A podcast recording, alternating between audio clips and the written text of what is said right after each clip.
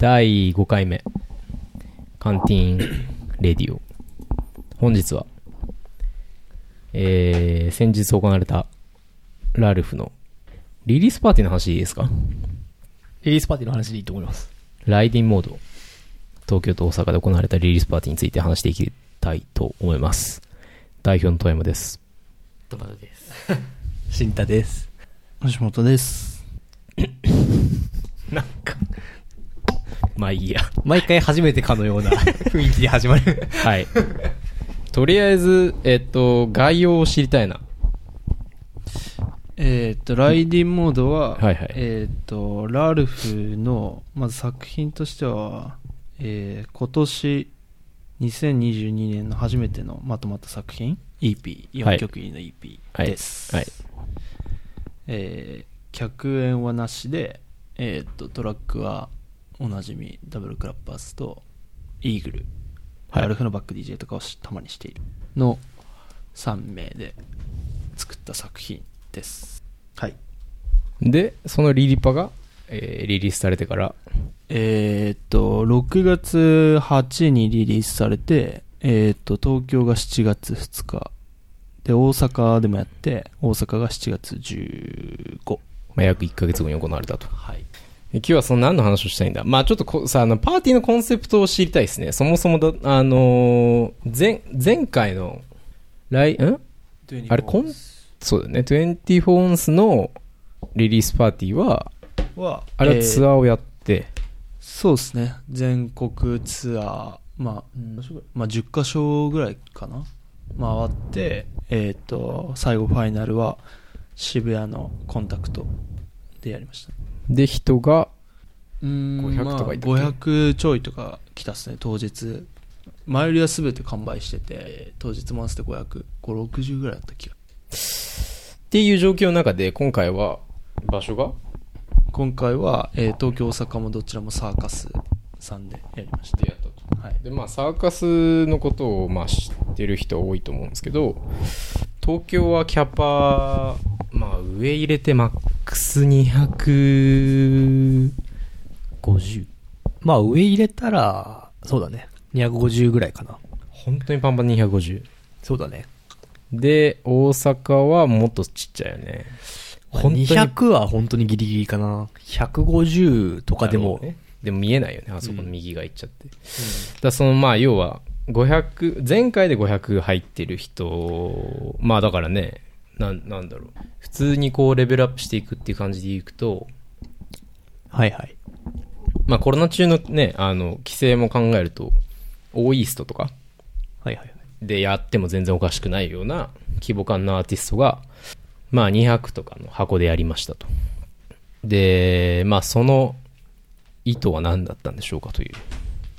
話をしていきたいんですけど、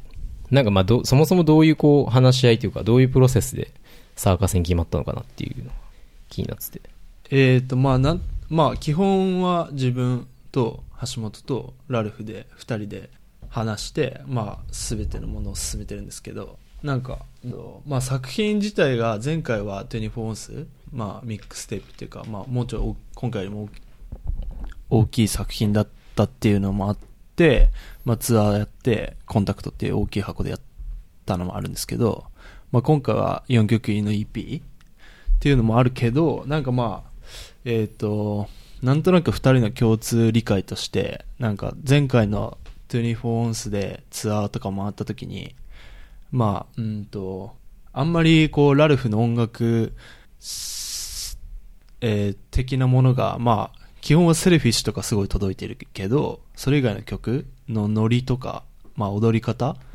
なんかこういう風に踊ってほしいとかこういう風な反応してほしいとかがまあなかなかうんと伝わっていないなっていう状況が、まあ、そもそも共通理解としてあってでまあそういうノリをこうまあ、まあ、ノリをえっ、ともうちょっとラルフも自分もこう伝えていきたいと思った時にまあえっ、と大きいステージでやるのも大事だがまあなんかもうちょいこうお客さんとフラットで、えー近い距離でこうやることがこのタイミングでは重要かなと思い、まあ、サーカスにしましたノリっていうのは、身体的なノリまあ、だよね、ノリ基本的に。そうですね。だまあ、まず前提としてその、あるのは、まあ結局、グライムドリルみたいな、こう、サウンド的にはそういう音楽やってるわけじゃないですか、ラルフって。まあでも、ラップスターで優勝したりとか、まああと本人のキャラクターとか、こういう関係とかもあって、まあ、消費のされ方としてはこう、日本語ラップの文脈ですごいこう、割と直球で、あの、聞かれてる。で、まあサウンドとして、そういうビートを使ってるっていううん。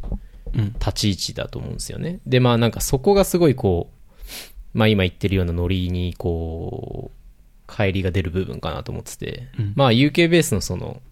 文脈だったりとか、まあガラージだったりとか、まあアフロ系のサウンドのこう流れを引き継いでる音楽なので、まあもともともうものすごい身体的というか、まあすごい踊るための音楽に、まあラップが乗っかったみたいなものをやっていて、本人としても、まあチームとしてもそういうこう、聞かれ方をしたいけど、まあ実際にはそうじゃなくて、まあだからあれだよね。めちゃくちゃ現実的に言うとこう、なんて言うんだろう。棒立ちでカメラで撮られるみたいなことだよね。まあそうですね。すごいわかりやすく。だまあそれが嫌だったっていう。うん。まあ、別になんかそれを全否定するわけじゃないが、なんかそういう、えっと人がほ、ほとんどいなかったから、まあそういう人たちを増やしていきたいなっていう、踊る人をね。はい、踊る人。で、ですね。はいはい。で、サーカスで、まあ、なんだ、工夫としてはどういうことを工夫したんですか？まず大きいのは、なんか、うんえっ、と、まずブースを、普通だと、なんだろう、ちょっとしたステージの上に、こう、ブースが設置されてるんですけど、サーカスは。それをフロアの真ん中に置く。はいはい。まあなんか、イメージとしてはボイラールーム的なうんうんのが分かりやすいと思うんですけど、ああいうのをや、やりました。うん。うん。あとは、まあ、すごい細かいですけど、こう、例えば東京とかだったら、えっ、と、地下がメインフロアになってはいて、1階が、なんだろう、こう、バーカウンターもあって、ちょっとラウンジもあって、喫煙所もあるみたいな。で、そこの、なんか、椅子をめっちゃ減らした。っていうのは、なんか、たま、たま、なるべく座ん、まあ、座んないで、たまんないように、こう、はいはいはい。なんだろう、パーティーを循環させるじゃないけど、はこう、常にこう、動いてもらうような工夫と、をしたかったので、まあ、へ椅子をめっちゃ減らした。うんうんうんで、あとは、まあ、えっ、と、タトゥー、タトゥーブースを入れて、まあそういう、なこう、ラルフが、のカルチャーじゃないけど、こう、今、そういうのと、あとまあ、スペースをうまく使うような工夫をしました。なるほどね。なんか、ブースを真ん中に置くのは、今までも結構何回かやってて、まあそれこそ UFA っていうイベントのナイトもすごくそれでうまくいったし、はい。なんて言うんだろうな。まあちょうどこうなんかずっとそういう話をノートで書こうと思って下書きのまま永遠と進んでないんだけど、まあそのこうダンスフロアでいかにこう客のが自由に踊る状態を作っていくかみたいなのって結構なんか僕らずっとチャレンジしてるというか 内容だと思っていて、まあそのなんか実践が活かされるのって結構まあ当時のプロジェクトが多かったうん。かなっていう印象があるんだけど、まあ今年から、まあオンリーの自主企画とか、うん。あの、まあラルフのさっきの話もそうだし、あと、なんだろうね。まあ他の普通にうちがキュレーションした、あの、ラインナップだけ決めたイベントをやったりとかも含めて、いろんなところで実践ができるようになってきて、まあ、ブースを真ん中に置くのはまあ実践の一つだけど、まあ他のところで行くとね、例えば笛配ったりとか、まあ内装自分たちでやったりとか、うんフリーマーケットを、まあ入り口とこうパフォーマンスステージの間に置いたりとか、まあいろんなことをやってきたけど、ラルフのリリパはなんかその結果、どう、どうでしたか？なんかどういう感じになったのかなっていうのが気になってますが。えー、あ、僕なんかあの、大阪はちょっと別があって、東京しか行けてないんで、東京しかあれなんで、結果的には、まあ、最初は全員お客さん棒立ちだったが、はいはいはい。え、まあ、途中ぐらいからほぐれてきて、ビッグアップ10米。ビッグアップ十兵衛さんがほぐれてきて、まあいいパーティーになまあっていう、っていうのがまあざっくりで、うんうん。まあその棒立ちだったっていうのも、まあ現状を理解する意味では、なんかすごい、こう、良かったな。みたいなのは、まあ、第1回目として。まあだから、その、つまりセッティングだけしても、やっぱりなかなか行動は変わらないっていうことだよね。はい。だその、まあ、僕がノートで書こうと思ってる話とかだと、まあ、アホダンスっていう言葉を使おうとしてるんだけど、まあ結局その、観客が自由にその音楽に反応して踊れる状態っていうのを、まあなんかこう自由な状態だとして、まあそれに対してこう、なんて言うんだろう。こういう反応しない、まあププチョ偏座的なものとか、アイドル的なものとか、まあそれこそ、その棒立ちでカメラ撮ってるとかもそうだけど、何らかしらのこう規制、規制じゃないけどさ、そのなんかこう、小学校の体育の、あの、クラスみたいな感じで、こうやりなさいみたいになんか謎の圧力がかかってる状態っていうのが対比されていて、まあなんか、そうじゃなくて、個々人が自分の、えーっと、なんて言うんだろうな。まあ解釈を楽しむ。つまりその解釈を楽しむっていうことは、うんステージングを見るんじゃなくて、その空間全体を作品だって捉えたときに、まあ要は、ある種クリエイター側になるってことだと思うんだけど、まあそのこう音楽を奏でている人と踊ってる人っていうのが、こう、境目なく一つの作空間っていう作品を作ってるっていう、うん、のをなんかこう、まあそれこそソーシャルエンゲージドアートとか、そういうものの文脈を引用しながらちょっとなんか文章を書こうと思ってたんですけど、なんか、なんて言うんだろう。まあ、当時のイベントとかでやったやり方っていうのは、それこそその イベントの打ち出し方も当時の顔がバーンって出ないようにして、フライヤーを結構それこそパーティーっぽくして、まあ来る人もなんて言うんだろう。ある程度こう、うん、まあこの言い方が正しいのか分かんないけど、リテラシーが高いというか、ある種そういう風に音楽を楽しむものなんだっていう状態になってきてる人たちが来たパーティー。うんで、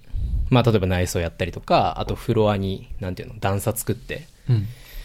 いろんなこう、まあ、ちょっと見られる感覚とかをね、作ることによって結構勝手に踊り出すみたいなのがあったじゃない。はいらまあラルフだと結構その状況が違うっていうことだよね。そうですねそういう、まあ椅子なくしたりとかブース真ん中にしたとしても、まあある種こうきっかけがないと火がつかないと。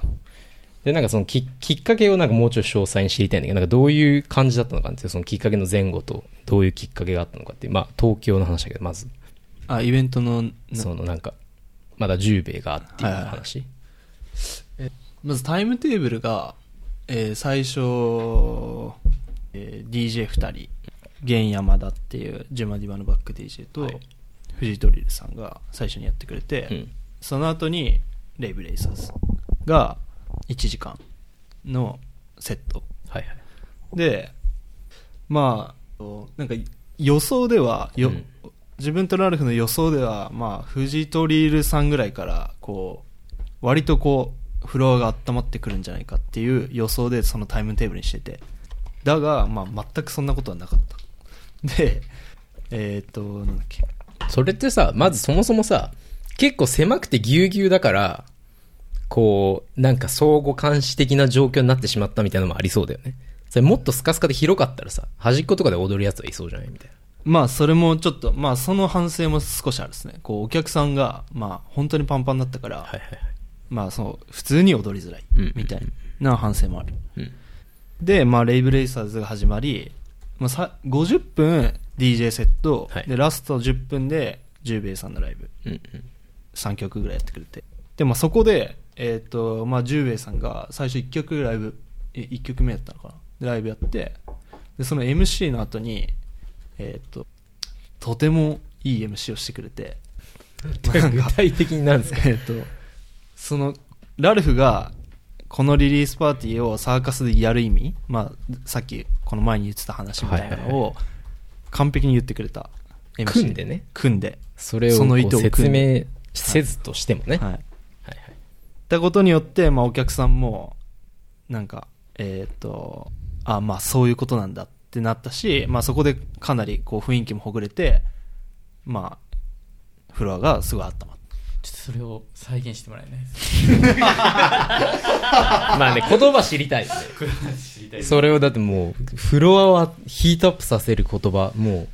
う、もしかしてこれ、これを聞いてる中に DJ とかいたらね、それをこう、使いたいかもしれない。再現してましたよ、前回は。我々と喋った時は。いや、なん、うんとね。まあなんか2曲目かけよう、確か、あんま正確に覚えてないですけど、2曲目かけようとした時に、ちょいちょいちょいみたいな。ちょっと待てみたいなせいせいせいと。せいせいせいあってでなんかその日めっちゃ暑くてなんかもうもう熱中症出るんじゃないかぐらいな感じで、まあ、中も水配ってた水配ってたりしたんですけど中もパンパンだったから、うん。まあ、そんな日にお前ら来てくれてありがとうみたいな、うん。けどなんかえーっとお前らなんかあんま全然伝わってないみたいな、はいはい。こうラルフが、えーっとこのタイミングでこのサーカスこのキャパシティこのなんだフロアの設置でやる意図がお前ら全然伝わってないみたいな 偉すぎる。政治家ほぼ。うん政策の説明みたいな感じだもん。でそのなんかこう棒立ちまあ、はいはい。棒立ちって言ったか分かんないですけど、まあ、じゃなくて普通にもっと楽しい、はい。こう全然自由に踊っていいしなんか酒飲みたい時のもっと自由に動いていいぞみたいなことを言ってくれて2曲目がポンっていう感じでしたね。はい。それってなんかでも、どういう、どういうっていうか、まあ、それなんかこう、シンタと喋ってたけど、こう、まあ来てるお客さん結構年齢層低いわけじゃん。はいで、まあ要はコロナでこう結構夜遊びとかをうんしていたような人たちじゃない人たちが来てる中で、はいなんかこう、若ければ若若いほど、まあコロナ規制じゃないけど、こう踊る自主規習慣がないみたいな。自主規制な、なんあれが強いみたいな話をしたよね。まあなんかその、昼間のモードの規制がまず強いわけじゃん。前提として。はい。その要はマスクしなきゃいけないとか、行動、こういうところには行っちゃいけないとかさ。うん。だからまあそのモードをどうしてもまあ、そのままで、そのままっていうかやっぱりそのモードのまが続いちゃうのかなみたいなのもちょっとあるかも。そのまま来ちゃうねそうそうそうそう、はいはい、で、まあ、夜だからこういうモードでもいいでしょみたいね、言い訳がさ、まあ通じにくいわけじゃん。普通にコロナ、じコロナっていうもの自体は。まあそもそもね、その夜の体験をしていない人たちが大半だっていうそうそうそうそうそうう。そうそうそう。だから、なんだろう、その原因をお客さんだけに帰すのはむ酷というか、かわいそうだなとは思いつつ、まあこちらとしてはやっぱりその、ききっかけっていうか、その、その身体性をうまく解除できるきっかけみたいなものを絶対一個用意しとかないと、はいはいはい。ままあ準備じゃないけど、あのーなんかそういう風になりがちみたいなこともまあ、あのイベントとかではまあまあ想定されうるな、みたいうんうんうんな。で、多分年齢層が僕らぐらい、30手前ぐらいの、あのイベントとかだったら全然そんなことないと思うんですけうん。ど、はいはいはい。若い子メイン、20代前後メインとかだったら割とそのシチュエーションってこれからもめちゃくちゃありそうだな、みたいな。まあそもそもね、だって例えば21とかだったらね、高校卒業して、クラブとか全く行けない、本当一番行きたい時にね、コロナで全く行けてないわけだから。っうん、そうそうそうていうのとかは。飲み会とかも行けない、い行ってない人もいるんじゃない下手したら。いや、そうだよね。だからなんかそれは。カラオケとかにも行ってない。そうだよね。あの、うちの来てたインターンとかも見てて思ったけど、なんか千秋とかもさ、やっぱこう、なんて言うんだろう。高校のまま来ちゃってるみたいな感じめっちゃあったからね。そうだね。なんか大学生の調子乗りの感じがあんまりないよね。そういうなんかこう、特有のこう、わ、わっちょいみたいな、うんうんうん楽し楽しみさみたいのをあんまり経験できずに、まあ3年ぐらい過ごしちゃったなみたいな感じで、まあここまで来て、まあ大阪の場合はなんで結構そこ、東京の様子見てたんで、割と大阪はラルフが聞かせてっていうか、まあラルフが、いや今日は、まあ今日は声だ声出してもいい日だから、みたいな。こと言った時にめっちゃ、なんかこう、スイッチ入ったなって思ってて、まあそれはそのなんだろう、いろんなルールだと思うんだけど、結局そのいろんなルールの外側っていうことを結構明確に言う、うまくいったなと思って、ラルフがね。まあラルフはそういう言葉作るのすごいうまいと思うけど、なんかそれで楽しめたっていう、あたみんなそれがこう一つのきっかけになったから、まあそういうちょっとした一言とかが、まあ、会場によっては難しいかもしれないけど、まあでも、やっぱり、ゆ深夜のイベントで、こういうセッティングでできたことで、やっぱり伝わるものも大きかったなとは思ったね。うん。だまあその新、なんて言うんだろう、こう、こっちが望ましいと思ってるパーティーの形とか、空間の、うん、作りっていう意味で、なんかこう MC ってすごい重要だよねっていうのが、なんか、ヒップホップだと特にすごい面白いと思ってて、なんていうんだろう、例えばさ、テクノとかさ、そういう四つ打ちとかのものに比べれば、もう、ゴリゴリのキャラクタービジネスなわけじゃないですか、ヒップホップって。はいはいはい。で、まあ、ってことは、なんかこう、すでにそういうものは伝わっていて、あとは音で勝負すればいいみたいな。逆にこう、そうじゃない四つ打ちとかのイベントの方が、なんかこう、煽りとか必要なのではみたいな、EDM とかね。って思いがちだけど、まあ、意外とそうじゃないっていうか、キャラクタービジネスだからこそ、なんかその身体性の部分っていうのはなんかこう盲目的になりがちっていうか、なんか別に売れてるからって言ってめっちゃ踊る客がいるわけじゃないし、まあ、意外となんかその商品的な消費になりがちなんだよね。そねそうだよね、求められた人がそのまま出てくるから、求められたことがすぐにインスタントに消費できるっていう、まあいいことでもあるけど、つまりイベントに入った時にどういうコミュニケーションが行われるかかなり予想できるから、だし時間芸術としてもすごい短いから、うん。15分とか20分で消費できるっていうか、だからこそなんかその、思いがけない、なんかそのマジ、マジカルな瞬間みたいなのが、起こすのちょっと難しかったりするっていうか、ね、そうだよね。だから、あれ、もう、あ、これ予想してましたみたいな。これ知ってますみたいなことになりがちだからこそなんか、そうじゃないものを作るための仕掛けとか工夫って大事、大事っていうか大切にしたいなっていう。まあなんかイベント作る上で常に心がけてるとこはそこよね。なんかこう、卓越性があるっていうか、なんかこう、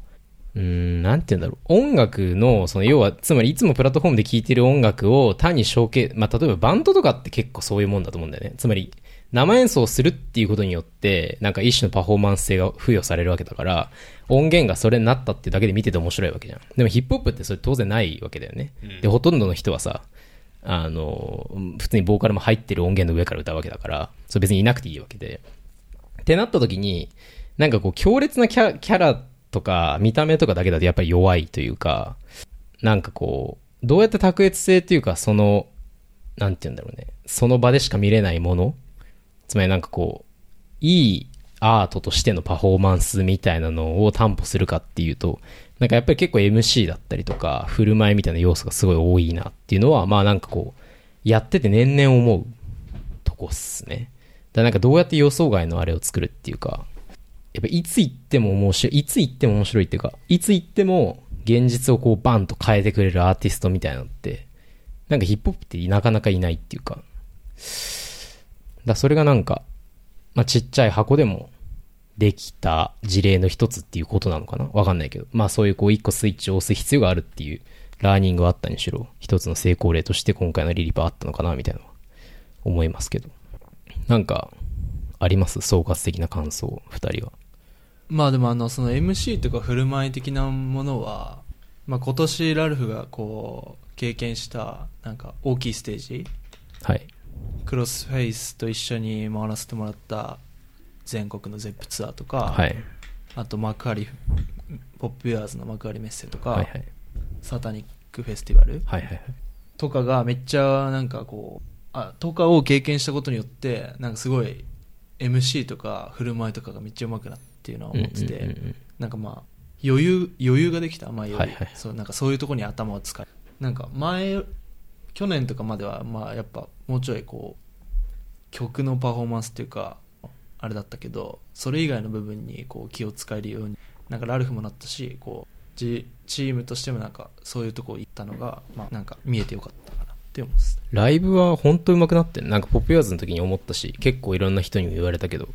なんかやっぱそのゼップツアーをクロスフェイスと一緒に回ったことで、要は、まあアウェーじゃないけど、全員自分の客じゃないっていう状態でパフォーマンスするはいはい。機会が、でそれも何 ?2000 とか2500とかそうです1500とかの規模で何回もできたっていうのが多分すごく大きかったなと思ってて、まあ似たような話でいくと、まあ、ちょっと長くなりすぎるからこうそろそろ切りますけど、あの、まあジュマディバがちょっとずつね、ライブのオファーが増えてきて、あの最近ライブすごく上手くなったなと思うんだけど、やっぱり、こう、結局ライブってなんかこう、その場のお客さんとかその日のタイムテーブルとか、行ってみないと分かんない中で、なんかちょっとこうアウェーだったりとか、ちょっとホームだったりとか、ちょっと広かったり、ちょっと狭かったりっていう、なんかこう結局打席をいろんなところでいろんなバリエーションで踏んでいくのがすごい大事なんだなと思ってて。だからそれでいくとやっぱり、まあ当時とか海ボーイとかは本当に恵まれてたなと思ってて、そのまあヒップホップっていうカルチャーがどんどん大きくなっていく中の波に乗って、て、すごいいろんな経験できたし、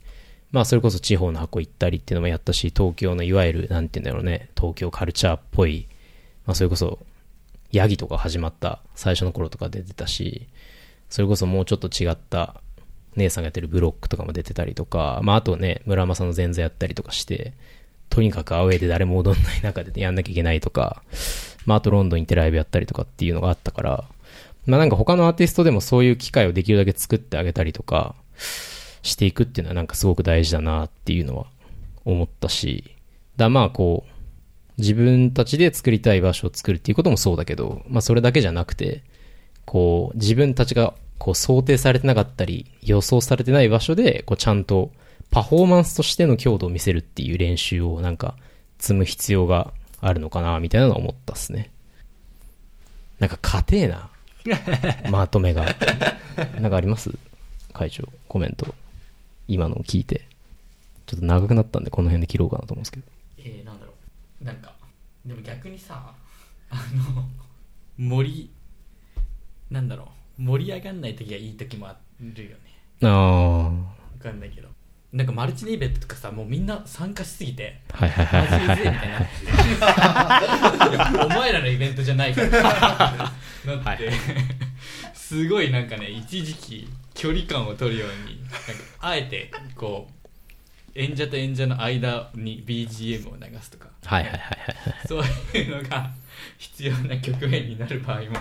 あ。ってなんかこう参加型のカオスみたいなのってうんうんなんかもう全員参加できる文化祭みたいなはいはいはいはいはいそれ当時とかでもあったと思うんだけど、ある。なんかそのなんか弾くコントロールも必要っすよ必要だね。話はあるがまあでも参加しないとそのなんだろう弾く良さみたいなのも分かんないっていううん。あると思うんでまずはみんなクラブに行って楽しんでみましょう はい。じゃあそういうことで、一旦切りましょう。